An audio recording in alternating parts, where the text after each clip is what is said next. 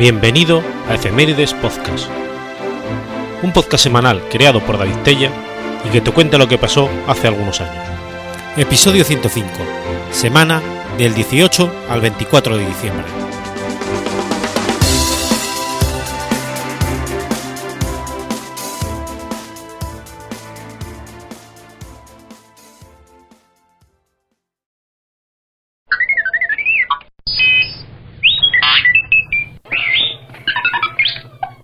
18 de diciembre de 1837. Antonio García Gutiérrez estrena El monje, obra sobre la leyenda de la campana de Huesca. La leyenda de la campana de Huesca cuenta cómo Ramiro II el monje, rey de Aragón, decapitó a 12 nobles que se opusieron a su voluntad. La historia es parte del acervo popular en Aragón, especialmente en la ciudad de Huesca. Tras la muerte en 1134 de Afonso I el Batallador, sin hijos, heredó el reino de Aragón su hermano Ramiro II el Monje, obispo de Roda de Isabela. Aragón sufría por entonces diversos problemas internos e externos. Según cuenta la crónica de San Juan de la Peña del siglo XIV, estando Ramiro II preocupado por la desobediencia de sus nobles, mandó un mensajero a su antiguo maestro, el abad de Ponce de Tomeras, pidiéndole consejo. Este llevó al mensajero al huerto y cortó unas colas, aquellas que sobresalían más. A continuación, ordenó al mensajero repetir al rey el gesto que había visto. Ramiro II hizo llamar a los principales nobles para que vinieran a Huesca, con la excusa de hacer una campana que se oyera en todo el reino. Una vez allí, hizo cortar la cabeza de los nobles más culpables, sofocando la revuelta. La primera mención de esta leyenda la recoge la versión en latín de la Crónica de San Juan de la Peña, también conocida como la Crónica Pinatense, que fue redactada dos siglos después del reinado de Ramiro II por mandato del rey Pedro IV el Ceremonioso. La forma popular desarrolla algo más que el hecho. El rey convocó a Cortés e hizo venir a todos los nobles del reino para que vieran una campana que se oiría por todo él. A los rebeldes los hizo entrar de uno en uno en la sala, y fueron decapitados según iban entrando.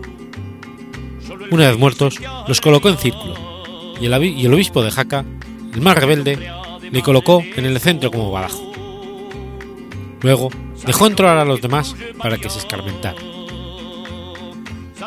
La leyenda de la campana de Huesca ha sido considerada durante mucho tiempo como auténtica. Existe, incluso en el antiguo Palacio Real, actual Museo Provincial de Huesca, una sala en que se afirma que ocurrieron los hechos. No obstante, la leyenda de la campana de Huesca fue estudiado por Jerónimo Zurita en sus Anales de la Corona de Aragón, e identificó las fuentes clásicas de la primera parte en el historiador griego Herodoto. En Historia V, 92, Herodoto refiere: Periandro despachó un heraldo en la corte de Trasbulo para preguntarle que con qué tipo de medidas políticas conseguiría asegurar sólidamente su posición y regir la ciudad con el máximo acierto. Entonces, Trasíbulo condujo fuera de la capital al emisario Periandro. Entró con él en un campo sembrado, y cada vez que veía una espiga sobresalir, la tronchaba, y acabó por destruir lo más espléndido y granado del trigal. Una vez atravesado el labreyo, despidió al heraldo sin haberle dado ni un solo consejo. También se puede encontrar esta anécdota en la política de Aristóteles, contada brevemente y de manera similar a Heródoto.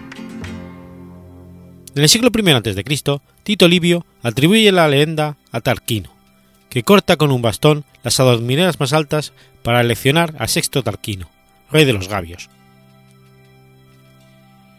Más difícil es dilucidar cuándo se produce la climatización e hispanización del mito en una leyenda medieval. Manuel Alvar afirma que se pudo producir a través de la herencia carolingia y la época occitana francesa en la que tan ligado estaba el reino de Aragón. Pudo encarnarse cuando se hizo efectiva su conexión con la segunda parte, mucho más probable, y que pudo ocurrir cuando los bandos nobiliarios aragoneses luchaban frente al rey por alcanzar mayores cotas de poder y riqueza. Esos nobles se enfrentaron entre ellos y aprovechando el cambio de monarca, y en una de esas disputas, Ramiro II estuvo a punto de perder el trono. Tuvo que refugiarse en Besalú en 1135. A la vuelta, solucionó el problema ordenando decapitar a varios de los nobles sublevados que habían asaltado una caravana de musulmanes en Trimpo de Tregua. Los cronistas de la Edad Moderna, empezando por Jerónimo Zurita, se han ocupado de intentar dilucidar la historicidad del mito y enjuiciar el posible homicidio. En sus anales de la corona de Aragón, y sobre todo en las gestas de los reyes de Aragón, el historiador Jerónimo Zurita acepta la historicidad de la matanza de nobles basándose en los testimonios de la crónica de San Juan de la Peña, y sobre todo en las noticias de los anales toledanos, que según el cronista real atestigua su veracidad, aunque rechaza la leyenda de la ineptitud de Ramiro para el combate y la construcción de la campana. En cuanto a su valoración moral, califica el acto de crimen cruel e inaudito. Azurita siguen los posteriores historiadores, el padre Mariana, Jerónimo Blancas y el común de los historiadores modernos. El cronista de Huesca, Diego de Ainsa, autor de Fundación, Excelencias, Grandezas y Cosas Memorables de la antiquísima ciudad de Huesca, revela que ya a comienzos del siglo XVI estaba extendida la localización de las ejecuciones en la cripta del palacio. La historiografía del siglo XIX dudó de la veracidad de la incivilizada actuación real. Así se muestra, por ejemplo, en la Historia General de España de Modesto La Fuente, y esta idea se mantenía en 1913, según cuenta la Historia de España y la civilización española de Rafael Altamira, que considera la anécdota puramente fabulosa. Este concepto de valoración moral de la historia deja de tener sentido en el siglo XX, y a mediados de este siglo, Federico Balaguer y Antonio Ubieto Arteta abordan los documentos conservados para obtener datos sólidos. Por un lado, se descubre en fuentes árabes la existencia de la crónica de un ataque cristiano a un convoy musulmán, que fue castigada por el rey Ramiro II. Ubieto afirma que en el verano de 1135 un grupo de magnates pudo participar en el saqueo de la caravana islámica cuyo paso por el territorio aragonés estaba protegido por la tregua real. Se ha podido ver en el castigo a estos nobles un paralelo con la ejecución narrada en el mito de la campana. Pero sobre todo, revisando las tenencias de las plazas por parte de los ricos hombres de Aragón, hay un testimonio irrefutable de la desaparición de estos nobles de las nóminas de tenentes de honores de los meses posteriores a verano de dicho año 1135. Ubieto, además, es partido de la teoría neotradicionalista de la difusión de los cantares de gesta, por la que una noticia histórica generaba sucesivas recreaciones orales que constituían diversas fases de la elaboración de los poemas épicos. Según esto, la recreación que se hace en el Cantar de la Campana de Huesca partiría de un suceso histórico. De modo paralelo a su posificación de las crónicas, ya atestiguada en el siglo XIII, la leyenda fue recreada en el romancero, de modo que en el siglo XVI encontramos tres romances que desarrollan el, el episodio. Los motivos centrales son la incapacidad de mando del rey Ramiro, el desacato de los nobles aragoneses, la petición de consejo a su maestro, el abad Fortardo de San Ponce de Tomeras, la respuesta de este mediante el clásico exepolum de poda de las plantas más altas del huerto y la convocatoria del rey a las potestades protestando difundir una gran campana con el objeto de decapitarlos. Los tres romances comparten estos motivos en distinto grado, y el primero del que encontramos testimonio aparece en la segunda parte de la silva de romance reunida por Esteban de Nájera y publicada en Zaragoza en 1550, Don Ramiro de Aragón. El segundo, llamado Romance del Rey, Don Ramiro el Monje, lo encontramos en las recuperaciones de Lorenzo Sepúlveda y su cancionero de romances. Y por último, el que comienza, Deo gracias devotos padres, que apareció en el romancero general. Estos dos últimos cargan las tintas en la imperecia militar del rey monje, frente al primero, que solo da cuenta del desacato de los, levantiscos nobles. Basándose en estos romances, compuso Lope de Vega su drama histórico La Campana de Aragón, que recorría en tres actos los tres reinados de Pedro I, que aparece con la conquista de Huesca, Alfonso I el batallador, que toma Zaragoza, y Ramiro II, el rey monje, finalizando la obra con la truculenta apariencia del rey dominando el mundo con las doce cabezas colgadas en forma de campana, imagen barroca que inspiró posteriores recreaciones plásticas. Los hijos pequeños de los nobles rebeldes presencian la escena y adquieren esta enseñanza ejemplar, según la ideología del teatro de la época. Este motivo de la presencia de los infantes está presente en el primero de los romances aludidos, lo que muestra la verdadera afiliación de la comedia lopesca. Otro dato en este sentido sería la ausencia de los dichos paremiológicos que transmiten fuentes como la crónica pinatense. Por fer, buenas coles, carne y amenester. O el Valerio de las historias. No sabe la pulpeja con quién treveja. Lo que hace pensar que Lope no manejó ninguna de las dos fuentes. La obra gozó de notable éxito, ya en el siglo XVII, a jugar por la, por la pronta versión escrita en colaboración con Antonio Martínez de Meneses y Luis Belmonte Bermúdez, dos autores contemporáneos de Lope, titulada La Gran Comedia de la Campana de Aragón. Ya en el siglo XIX, el asunto fue retomado por mentalidad romántica en El Rey Monje, estrenada el 18 de diciembre de 1837 por Antonio García Gutiérrez, que ya había cosechado un gran éxito con otra obra de tema aragonés, El Trovador. Lo que interesa subrayar a García Gutiérrez es la lobreguez de los claustros conventuales, el conflicto moral y la transgresión de la dispensa de su celibato para engendrar a la reina heredera, el monje llevado a cometer el horrible crimen, y la reivindicación de la rebelión contra la monarquía, en un planteamiento opuesto al de la obra de Lope. La posterior trayectoria de la leyenda llega de la novela de las aventuras románticas en la pluma del prolífico Manuel Fernández de González, novelista de gran popularidad que escribió Obispo, Casado y Rey, Crónicas de Aragón. Dos años más, tarde, un joven Antonio Cánovas del Castillo hacía sus pinitos en la novela histórica decimonónica con La campana de Huesca, una obra de escasa enjundia literaria. La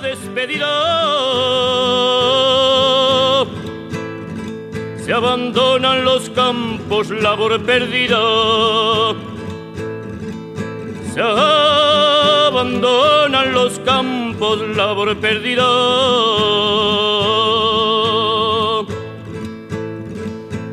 Cuando se agosta el campo y se hace sol el cielo camino como consuelo. Solo queda el camino como consuelo.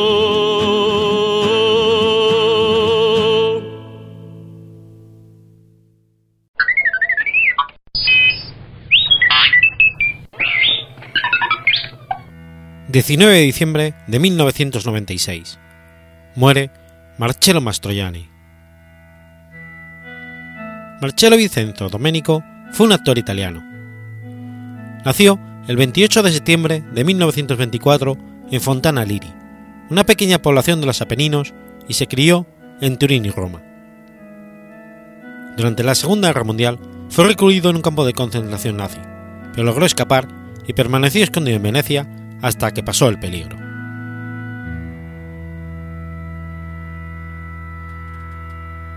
Fue actor teatral durante 10 años.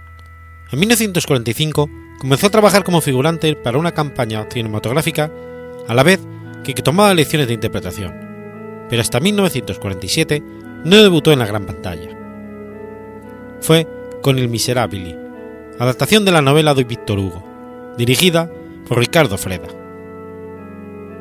En 1957 hizo Vida de Perros para Mario Monicelli y asimismo Destacó ya con Noches Blancas, de Luchino Visconti, basado en la novena de Dostoyevsky, con la cual haría luego, en 1967, El extranjero.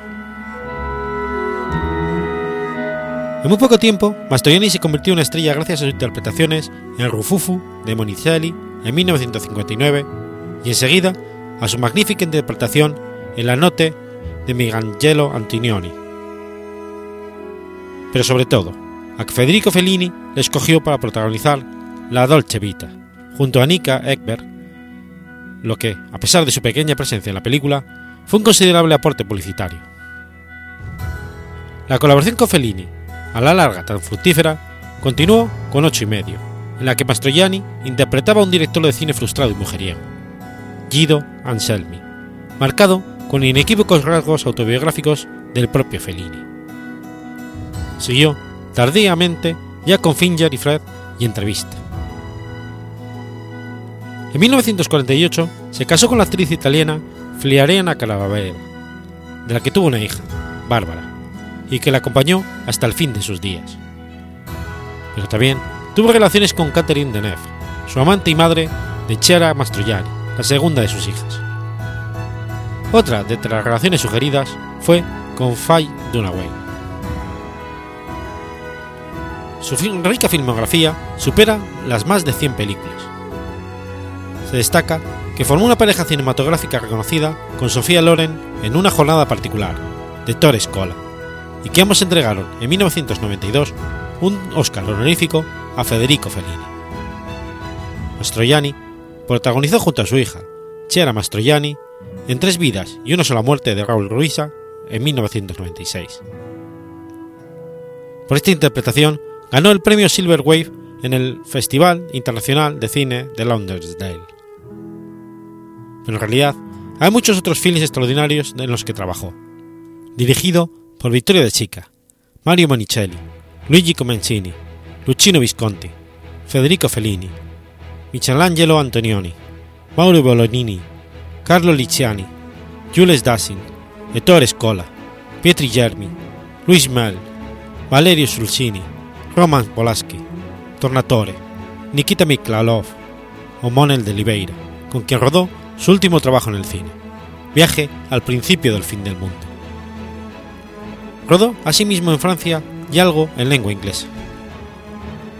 Fue nominado tres veces al premio de la Academia al Mejor Actor, por Divorcio, Estilo Italiano, Día Especial y Ojos Oscuros.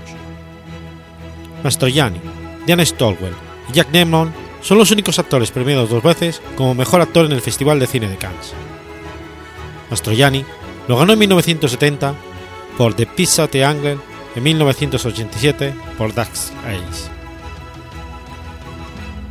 Marcello Mastroianni murió en París de cáncer el 19 de diciembre de 1996, a los 72 años. Sus dos hijas, así como Deneuve y Tato, estaban a su lado. La Fontana de Trevi, en Roma, asociada con su papel en la Dolce Vita de Fellini, fue simbólicamente apagada y cubierta de negro como un tributo. En el Festival de Venecia de 1997, Chiara, Carabella y Deneuve intentaron bloquear la proyección del documental de cuatro horas de Tato Marcello Mastroianni, I Remember. El festival se negó y la película se mostró. Las tres mujeres supuestamente intentaron hacer lo mismo en Cannes. Tato dijo que Mastroianni le había otorgado todos los derechos de sus películas.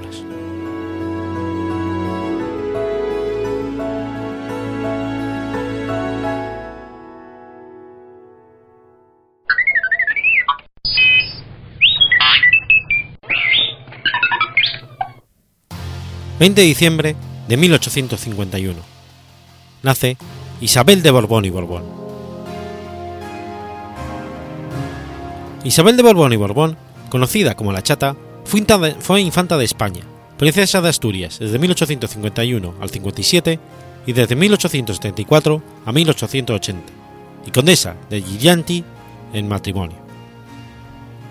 La infanta nació el 20 de diciembre de 1851 en el Palacio Real de Madrid, como la hija primogénita de la reina Isabel II y Francisco de Asís de Borbón. Al día siguiente fue bautizada en la capilla real del palacio con los nombres de María Isabel Francisca de Asís, Cristina Francisca de Paula Dominga de Borbón y Borbón, siendo los padrinos sus abuelos, la reina María Cristina y el infante Francisco de Paula de Borbón. Considerada princesa de Asturias desde su nacimiento, Solo desde el 24 de marzo de 1852 ostentó el título por concesión de su madre en Real Decreto. La Cruz de la Victoria, símbolo del Principado de Asturias y de los herederos de la corona, tampoco le fue conferida en su nacimiento, sino siete años después, en 1857. Este último año nació su hermano Alfonso, quien pasó a ser el heredero de Isabel II. La infanta Isabel contrajo matrimonio con Cayetano de Borbón dos Sicilias, conde de Gilianti, hijo de Fernando II, rey de las dos Sicilias, el 13 de mayo de 1868. Fue un matrimonio concertado y no mantuvieron nunca mucha cercanía entre ellos. La infanta Isabel y Cayetano no tuvieron descendencia. Durante su viaje de bodas, fuera de territorio español, tuvo la noticia del derrocamiento de su madre y no pudo regresar a España hasta la restauración de la monarquía en 1874. Cayetano de Borbón dos Sicilias padecía epilepsia, no siendo advertida esta circunstancia la infanta Isabel antes de casarse. En septiembre de 1871, la infanta Isabel sufre un aborto espontáneo, evento que representa un duro golpe emocional para su esposo y que perjudicará definitivamente su salud mental. Dos meses más tarde, el 26 de noviembre, Cayetano se suicida pegándose un tiro en la ciudad de Lucerna. Con la proclamación del rey Alfonso como rey de España, la infanta Isabel se convirtió por segunda vez en princesa de Asturias, heredera al trono hasta que se produjo el nacimiento de su sobrina, la princesa María de la Mercedes en 1880, aunque el gobierno se resistió a jurarla y reconocerla oficialmente como heredera. En 1900 adquirió el Palacio de Quintana, donde residió desde 1902 hasta 1931. Una de las actividades públicas de la infanta Isabel que tuvo mayor trascendencia fue el viaje a Buenos Aires, representando a la corona española, con motivo de la celebración del centenario de la Revolución de Mayo de la República Argentina, que tuvo lugar en 1910, estando presente en la coronación de la primera piedra del monumento a la Carta Magna y las cuatro regiones argentinas. Fue inmortalizada por el pintor López Mezquita saliendo de los toros, en coche de caballos, y acompañada de su amiga la infanta, y dama de compañía doña María Dolores Balzat y Brentage, marquesa de Nájera. El cuadro, fechado en 1915, se expone en el Museo de Historia de Madrid, pues la infanta Isabel fue un personaje que gozó de gran simpatía popular, especialmente entre la población madrileña, que la conoció con el apelativo de la chata. En su honor fue nombrada la conocida Calle de la Princesa en Madrid. Gracias a esta popularidad, siendo casi octogenaria, no fue obligada por las nuevas autoridades a exiliarse al proclamarse en España la Segunda República. Sin embargo, doña Isabel decidió acompañar a sus parientes y partió hacia Francia. Cinco días después de abandonar España, murió de causa natural en un convento de Auteuil, cerca de París. Fue enterrado en Francia. El 23 de mayo de 1991, por orden del rey Juan Carlos I, fueron trasladados sus restos a España y depositados en la colegiata de Santísima Trinidad del Palacio Real de la Granja, junto a los del rey Felipe V y su esposa Isabel de Farnesio. Descansa en la colegiata de este real sitio de España porque estuvo muy vinculada a él, pasando allí las vacaciones y organizando tertulias de la clase femenina de la, nobleza, de la alta nobleza de la época en el pequeño Versalles, los jardines de este lugar. Además, aún se mantenía su recuerdo, ya que tras la apertura al público en el año 2000 de este palacio, se dedicó la última habitación de la primera planta a esta infanta de España, colocando tres fotografías encima de un piano de cola.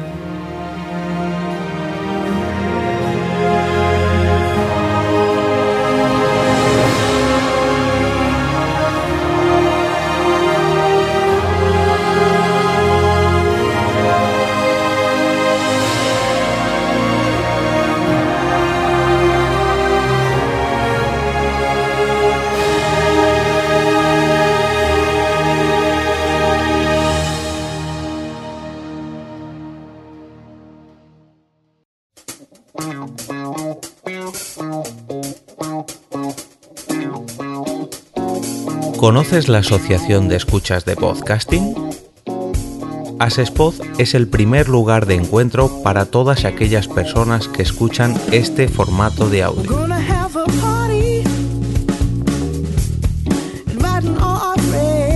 Compartimos, comentamos y escuchamos una gran cantidad de podcasts, pero seguro que no los conocemos todos. Nos falta este que estás escuchando ahora mismo.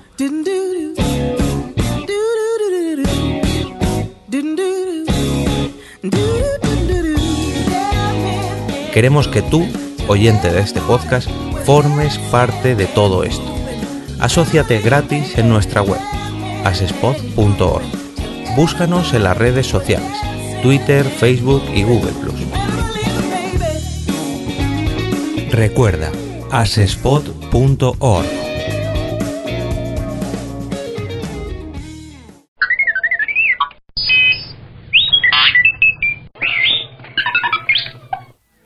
21 de diciembre de 1960. Nace Loquillo. José María Sanz Beltrán, alias Loquillo, es un cantante, español de rock and roll. Hasta mediados de 2007 lo acompañaron los llamados trogloditas. Actualmente se presenta como Loquillo, si bien acompañado de sus colaboradores habituales como Igor Pascual y Josu García.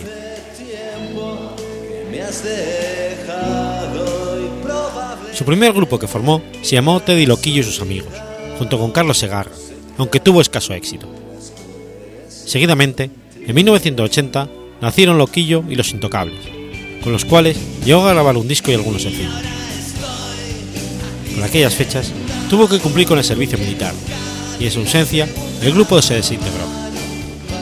Pero Sabino Méndez, guitarrista y autor de la mayoría de sus canciones, decidió esperar y se propuso buscar nuevos músicos para una futura formación. La búsqueda acabó en Vic, donde dio con tres músicos que cumplían con sus expectativas: Ricard Puigdemont, Jordi Vila y Josep Simón Ramírez. Tras el regreso de Loquillo, emprendieron una nueva andadura, formando la banda que los consolidó y que los acompañó hasta, el año 2007, Loquillo y los Troleitos, que realizaron su debut ante el público en Tomelloso, Ciudad Real, en verano de 1983.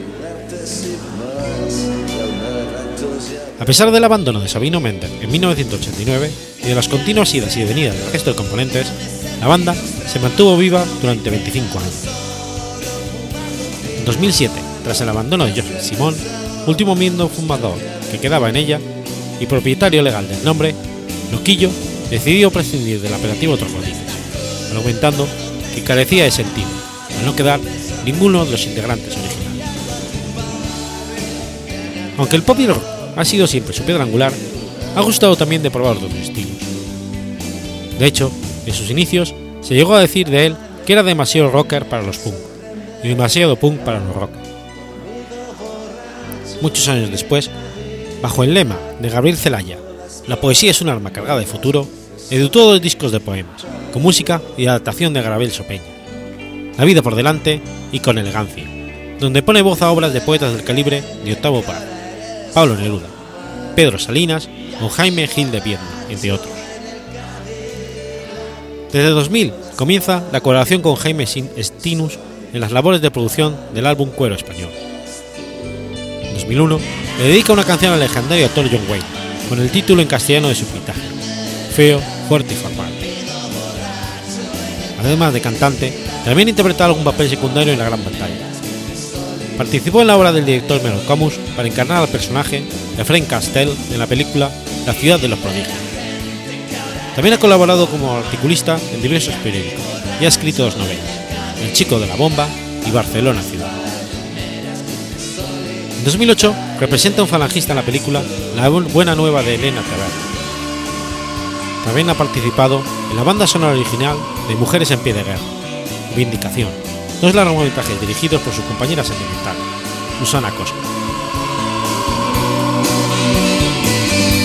Como curiosidad, el apodo de Oquillo se lo puso el famoso jugador de baloncesto Eve, con el cual jugó en categorías inferiores.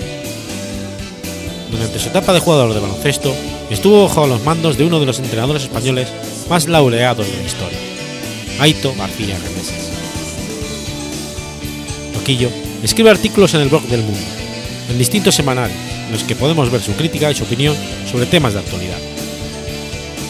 En 2017 fue galardonado con la Medalla de Honor de Barcelona, concedida por el ayuntamiento de esta ciudad.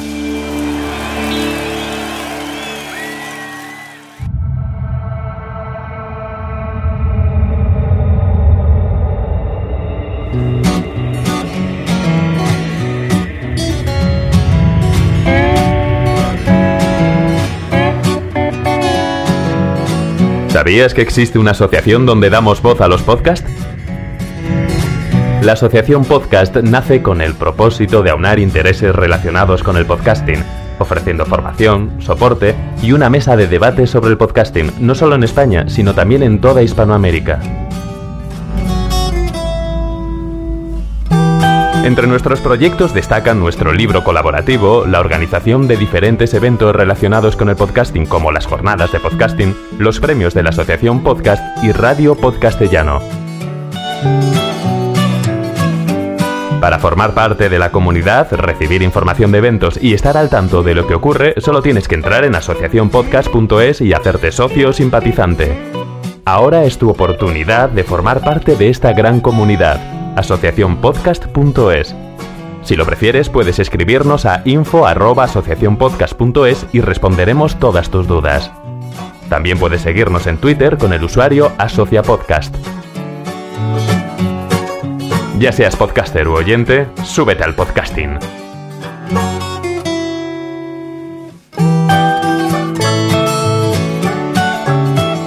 Gracias, de nada. Súbete al podcasting.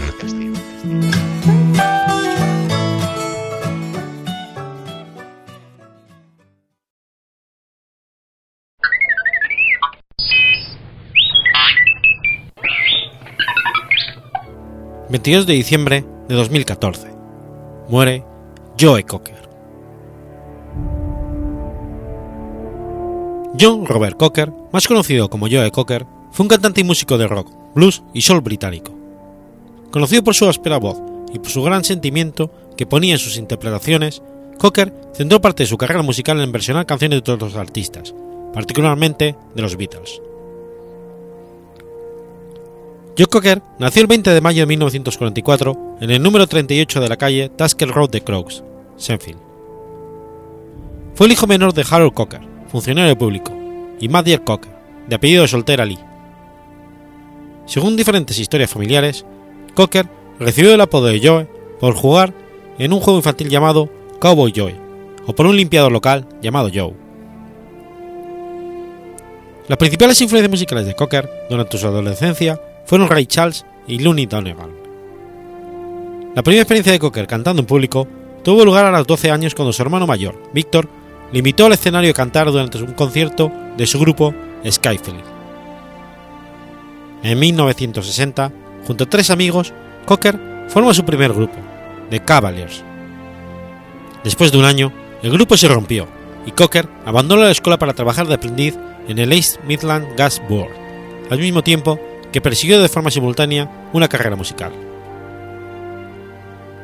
En 1961, con el nombre artístico de Vance Arnold Cocker, continuó su carrera con un nuevo grupo, Vance Arnold and the Avengers. El nombre era una combinación de Vincent Everett, el personaje interpretado por Elvis Presley en Jack House Rock, y el cantante de country Eddie Arnold. El grupo tocó en su mayoría en pubs de Seafield, interpretando versiones de temas de Ray Charles y Chuck Berry. Durante esta época, Tucker desarrolló interés en la música blues y buscó discos de John Lee Hooker, Muddy Waters, Lightning Hawkins y Howlin' Wolf. En 1963, el grupo tuvo su primer concierto importante, al actuar como teloneros de los Rolling Stones en Sheffield, City Hall. Un año después, Cocker firmó un contrato discográfico como solista en Decca Records y publicó su primer sencillo, una versión del tema de los Beatles, I'll Cry Instead, con Big G. Sullivan y Jimmy Page tocando la guitarra. A pesar de una amplia promoción de Decca, alabando su juventud y sus raíces obreras, el disco fue un fracaso y su contrato con la compañía expiró a finales del 64. Después de grabar el sencillo, Cocker abandonó su nombre artístico y formó un nuevo grupo, Joe Cocker's Big Blues. La única grabación conocida del grupo es un EP dado por el Sheffield College Durant llamado Crack Goes Math at this En 1966, después de un breve paréntesis apartado de la música, Cocker se, asoció con Chris Stanton para formar Gris Band. El grupo fue nombrado después de que Cocker leyera una entrevista del teclista de jazz Jimmy Smith, donde escribía a otro músico como having a lot of grease. Al igual que The Avengers, el nuevo grupo de Cocker tocó principalmente en bares de Sheffield hasta atraer la atención de Dennis Codell, productor de Protocol Harum, de Muddy Blues y George Fenn. Cocker grabó el sencillo Marjorie, sin la Grid Band para Cordell en un estudio de Londres, donde se trasladó posteriormente con Stanton y disolvió el grupo. Cordell ofreció a Cocker varios conciertos en el Market Club de Londres, después de formar una nueva Gris Band con Staton y el teclista Tommy James. Tras la escasa relevancia de Marjorie en los Estados Unidos, Cocker obtuvo mayor éxito con una versión innovadora de Wait a Little Help for My Friends, otra obra de los Beatles, usada años más tarde como música de cabecera de la serie de televisión Wonderful Years. La grabación contó con el guitarrista Jimmy Page, el batería Wilson y los coros de Sue and Sunny. With a Little Help from My Friends alcanzó el primer puesto en la lista británica de UK Single Chart, donde permaneció 30 semanas, así como la posición 68 en la lista Billboard Hot 100. La nueva formación de Cocker's Grid Band incluyó a Henry McCullough en la guitarra. Después de recorrer el Reino Unido en una gira con The Who, en otoño del 68, y con Jimmy Payne y Marmalade en invierno del 69, la Gris Band se embarcó en su primera gira por los Estados Unidos en la primavera del 69.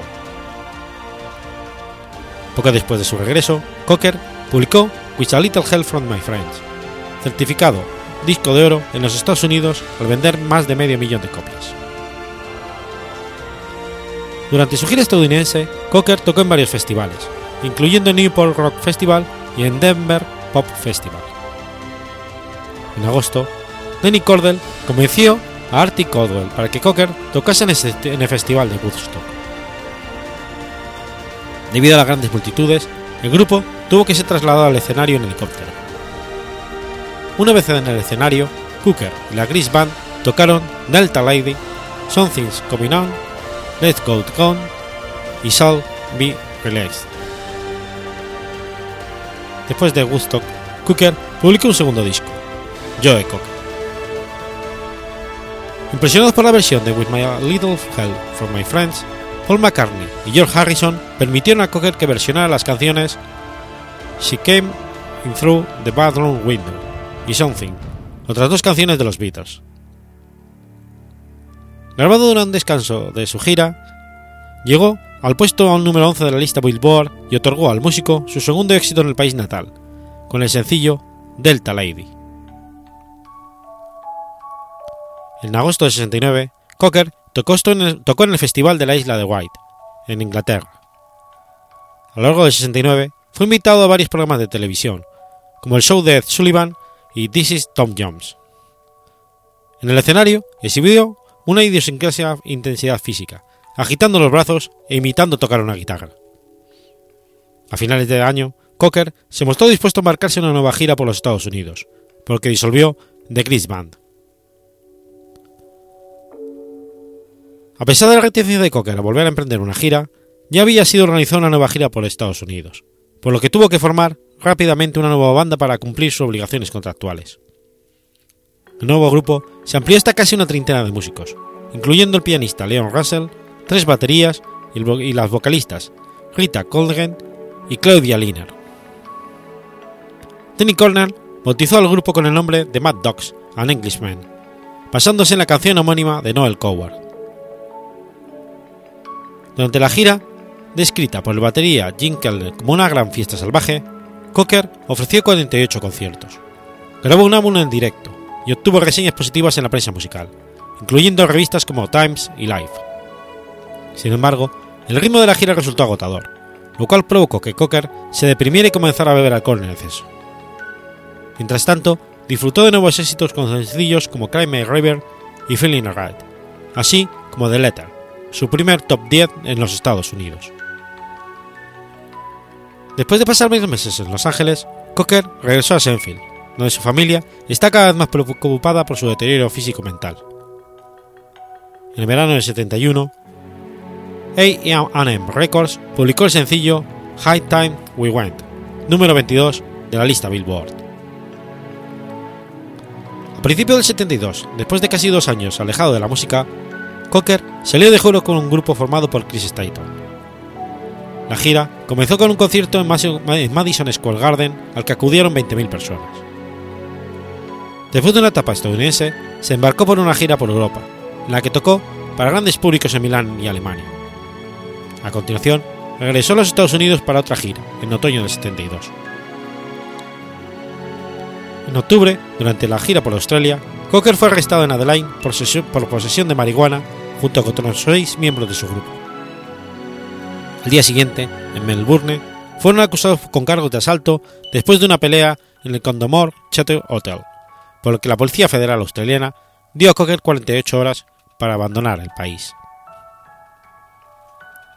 Poco después de la gira australiana, Staton se retiró de la carrera musical para establecer su propio estudio de grabación. Tras la partida de su amigo y el alejamiento de Nick Cordell, de su antiguo productor, Cocker se hundió en una depresión y, comenzó a consumir heroína. En junio del 73 abandonó la costumbre, pero volvió a beber, a beber en exceso. A finales del 73, Cocker volvió al estudio para grabar un nuevo álbum, I Can't Stand a Little Rain. El álbum, publicado en agosto del 74, llegó al puesto 11 en la lista de estadounidense Billboard, mientras que el sencillo You Are So Beautiful alcanzó el puesto 5 en la lista Billboard.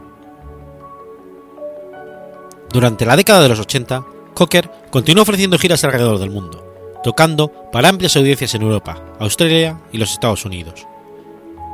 En la década de los 90, a pesar de disminuir progresivamente su éxito en los Estados Unidos, Cocker continuó disfrutando de buenas ventas en países centroeuropeos como Alemania, Austria y Suiza, al tiempo que seguía ofreciendo giras anuales. A lo largo de la década, Cocker continuó publicando discos de estudio con una periodicidad casi anual. El 2 de junio del 2002, Doc Cocker tocó With a Little Help from My Friends, acompañado de Phil Collins y Brian May en el concierto Party at the Palace, en los jardines del Palacio de Buckingham, un evento en conmemoración del jubileo de oro de Isabel II. En abril y mayo de 2009, Cocker realizó una gira norteamericana en apoyo de su álbum Hint for My Soul. Durante los últimos años de su vida, Cocker padeció un cáncer de pulmón que no trascendió a la opinión pública hasta finales del 2014. El 17 de septiembre de 2014, durante un concierto en el Madison Square Garden, su amigo, Bill Joel, comentó que Cocker no estaba muy bien en ese momento y respaldó su inclusión en el Salón de la Fama del Rock and Roll. El 22 de diciembre de 2014, Cocker falleció a causa del cáncer en Crawford, Colorado, rodeado de su familia. En una nota de prensa, esta comunicó que el músico sería enterrado tras un funeral privado y pidió que en lugar de flores se realizasen donaciones a The Cocker's Kids Foundation, una fundación no lucrativa dedicada a la ayuda de los jóvenes.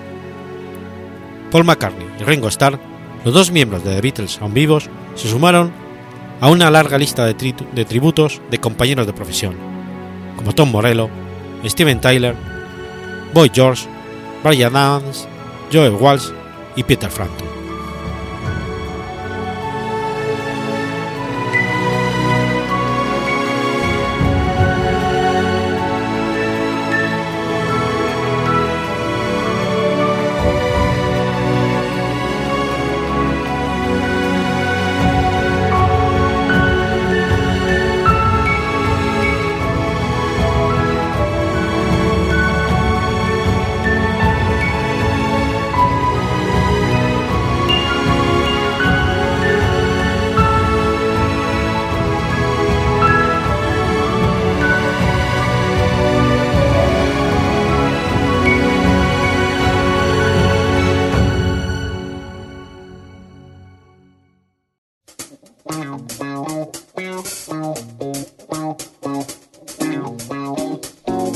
¿Conoces la Asociación de Escuchas de Podcasting? Asespod es el primer lugar de encuentro para todas aquellas personas que escuchan este formato de audio.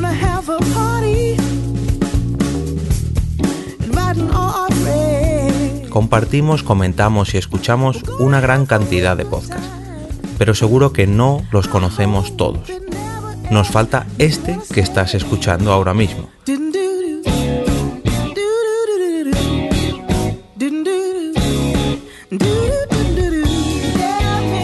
Queremos que tú, oyente de este podcast, formes parte de todo esto. Asociate gratis en nuestra web asespod.org. Búscanos en las redes sociales, Twitter, Facebook y Google Recuerda, asespod.org.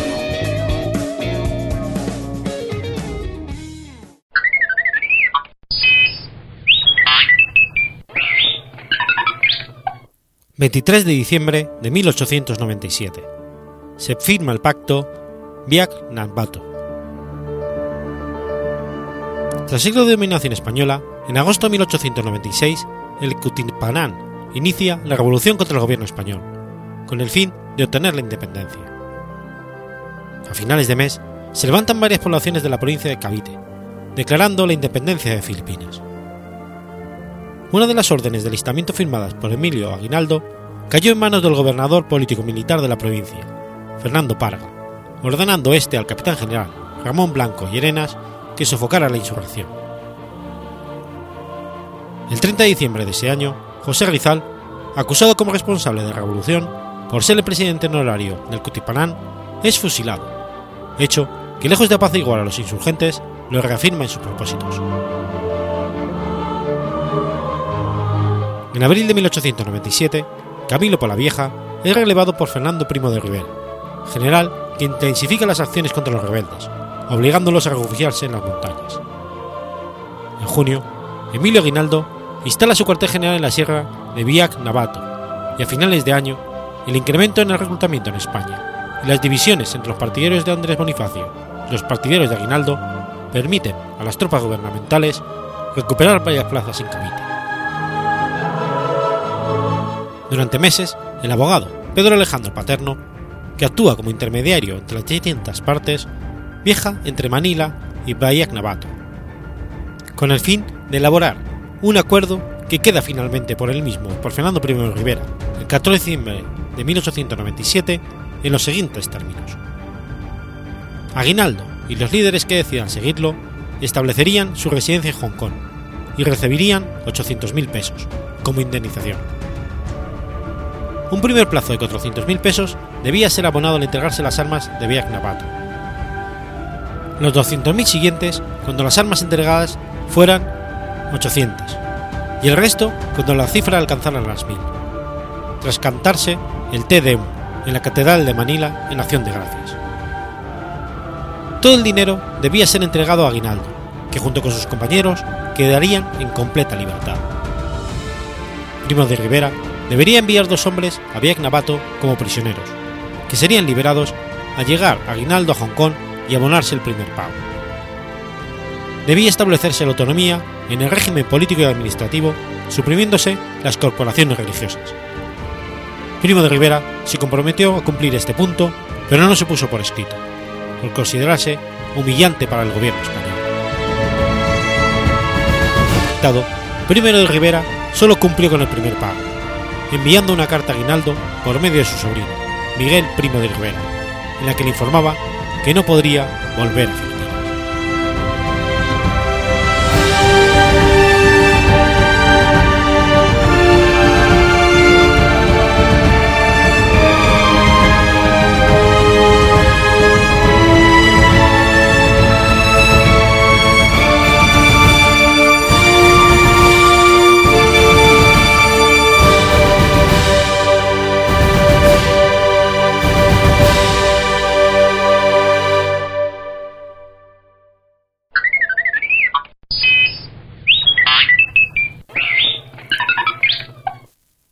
Filipinas. ...24 de diciembre de 1949... ...nace Beatriz Carvajal. Beatriz Planavarro es una actriz española, conocida artísticamente como Beatriz Carvajal. Se trata de una actriz de una gran experiencia en todos los medios, especialmente en teatro y televisión, donde ha realizado multitud de trabajos que le han dado una enorme popularidad, destacando sus papeles como Las Torrijas y Goya en las exitosas series Aquí no hay quien viva y La que se avecina. Desde niña tuvo vocación de actriz, incorporándose como meritoria de teatro en la Compañía Nacional, cuando contaba solo 14 años. Así, su primera actuación se produjo en el Teatro María Guerrero. Entre las décadas de 1960 y 1970 continuaría haciendo teatro, intervino en algunas obras de teatro como La Zapatera Prodigiosa y María Pinedo, o Los árboles mueren de pie. Su debut televisivo vendría más tarde, en 1978, y de la mano del programa 625 líneas, dirigido por José Antonio Plaza, en el que participó como cómica. Tras algunos años apartada de él, Beatriz Carvajal regresó al teatro en 1981 para sustituir a Amparo Baró en Los habitantes de la casa deshabitada. Anteriormente había trabajado en Los frescos, con Tomás Zori y Fernando Santos, así como en varios episodios del concurso de televisión española Lápiz y Papel. En el 82 llevaría sus invitaciones al concurso 1-2-3, donde alcanzó una gran popularidad con el personaje de la Loli, así como con otros conocidos papeles suyos como los de catalana, gallega, prostituta y pasota, que según la propia actriz son un resumen de la sociedad española, y hay en ellos un fondo de crítica social, a veces dura y siempre irónica. En ese mismo año, con el propósito de dar un giro a su carrera, probó suerte en un espectáculo titulado I Do, I Do. Sin embargo, este supuso un fracaso económico importante. En 1983 se despidió del concurso 1-2-3, Responda otra vez, pero regresaría en 1985. Además, trabajó en la revista musical Con ellos llegó la risa. Dos años más tarde, volvió a los escenarios, esta vez de la mano de Antonio Gala con la obra El Hotelito, dedicada a las cinco autonomías principales. Se trataba de una obra política y humana en la que Beatriz dio vida a una gallega. Posteriormente, representó las obras de Lázaro en el laberinto, de Antonio Bueno Vallejo, A medida luz los tres, de Miguel Miura, y Las salvajes en Puente San Gen, de José Martín Rueda. Tras intervenir en 1991 en la serie de televisión Una hija más, en junio del 92 actuó en la obra En Tenieblas, primera película del director español Pedro Almodóvar, llevada al teatro bajo dirección de Fermín Capa. También contó con una sección fija en el programa de variedades Querida Concha, conducido por Concha Velasco en Telecinco. En el 93 llegaría uno de sus personajes más queridos, la gallega Doña Filo, esposa del, esposa del personaje de Alfredo Landa y madre del de Lidia Bosch, en la serie de televisión Lleno por favor, de Vicente Escribá. Dos años más tarde, rodó otra serie con el mismo director y de nuevo para Antena 3. Su papel de Paca, la pescadera de Quien da la vez, volvió a consagrarla como una de las actrices españolas más destacadas. En esta ocasión, trabajó con José Sacristán. En julio del 94 representó la obra Los Bosques de Nix, en la 40 edición del Festival de Teatro Clásico de América. El elenco se completaba con las actrices Marisa Paredes, Mercedes San Pietro y Natalia Meléndez, entre otras, bajo la dirección de Miguel Bosé. En el 95 rodó a las órdenes de Álvaro Fernández Armero la película Brujas, junto con, Ana Álvarez y Penélope Cruz. Ese mismo año protagonizó sin éxito otra serie, Carmen y Familia, para televisión española, dirigido por Óscar Lavadoide, en la que daba vida a Carmen, propietaria de un estanco. En los años siguientes participaría en películas como Corazón Loco, de Antonio del Real, varios cortometrajes de Jaime Magdalena, Velocidad de Fernando Gonzalo, Mi abuelo es un animal de Mariano Barroso y Otro tiempo, de Belén Santos. En el teatro triunfó con la obra cincomujeres.com y en televisión participó con papeles fijos en las series Más que amigos, Compañeros, Paco y Beba, Aquí no quien viva y La que se avecina. En junio del 2010 abandona La que se avecina por la serie Los misterios del aula, de televisión española. Compatibilizando su labor en la pequeña pantalla con el teatro, en 2011 interpretó la obra El cerco del Leningrado, de José Sanchís Siniestra, junto con Maggie Mira, y un año más tarde intervino en La venganza de Don Mendo, de Pedro Muñoz Seca. En julio de 2013, la actriz fichó por Bienvenidos al Lolita, la nueva serie musical de Antena 3, la que dio vida a la madre de Natalia Verdeck. Un año más tarde, regresa a los escenarios con la obra A vueltas con la vida, dirigida por Juan Luis Iborra. Beatriz Carvajal está soltera y es madre de dos hijas adoptivas.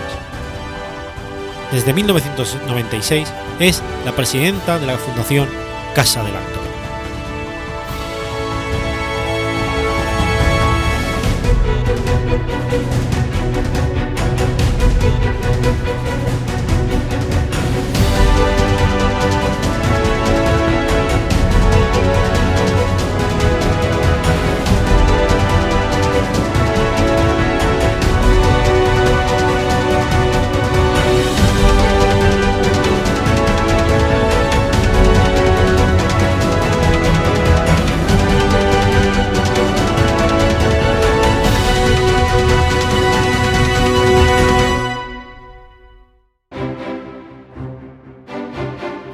Has escuchado Efemérides Podcast. Si quieres ponerte en contacto conmigo, puedes hacerlo por Twitter a la cuenta arroba efemeridespod o mi cuenta personal, arroba telladavid, o por correo electrónico a la dirección efemeridespod.gmail.com. También puedes visitar la página web efemeridespodcast.es. Y recuerda que puedes suscribirte por iTunes y por iBox, y tienes un episodio nuevo cada lunes.